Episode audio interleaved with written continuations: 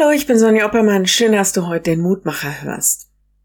Also wenn ich irgendwas im Geschäft kaufe, und das ist wirklich egal was, dann fange ich an zu prüfen. Ist die Ware mein Geld wert? Mir sind irgendwelche Güte- und Prüfsiegel dabei total hilfreich. Ich schaue mir auch die Inhaltsstoffe an. Ich vergleiche das mit gleichwertigen Produkten. Und das ist beim Laptopkauf so und das fängt sogar beim Joghurtkauf an. Uns ist das völlig selbstverständlich. Wir wollen ja unser Geld nicht umsonst ausgeben und wir wollen für unser Geld auch was bekommen. Aber was ist mit unserem Leben? Prüfen wir da auch so genau? Welche Werte will ich vertreten? Welchen Einflüssen will ich mich aussetzen? Welcher Theologie vertraue ich und wer darf mich bestimmen? Und bin ich vielleicht sogar bereit, Werte, Ideen und Denken über Bord zu werfen, wenn sie meiner bzw. Gottes Prüfung nicht standhalten?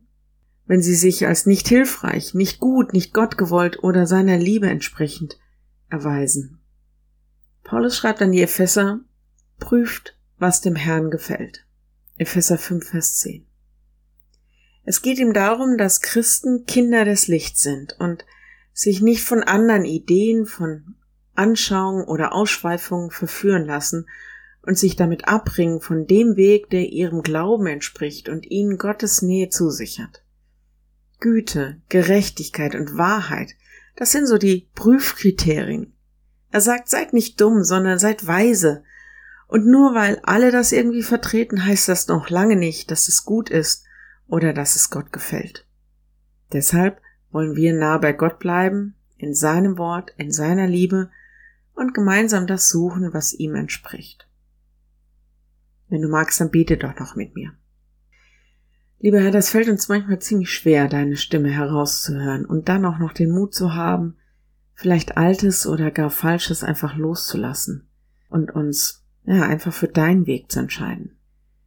Gerade weil dein Weg manchmal auch unbequem und schwer ist, brauchen wir dich dabei.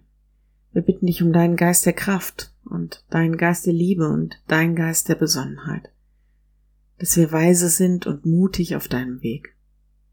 Mach uns zu Kindern des Lichts, dass die Gerechtigkeit, die du uns zusprichst, auch tatsächlich in uns und durch uns wirkt, dass die Wahrheit, mit der du uns siehst, uns erleuchtet und uns Klarheit gibt, und dass die Güte, die du über unser Leben setzt, auch durch uns anderen zugutekommt.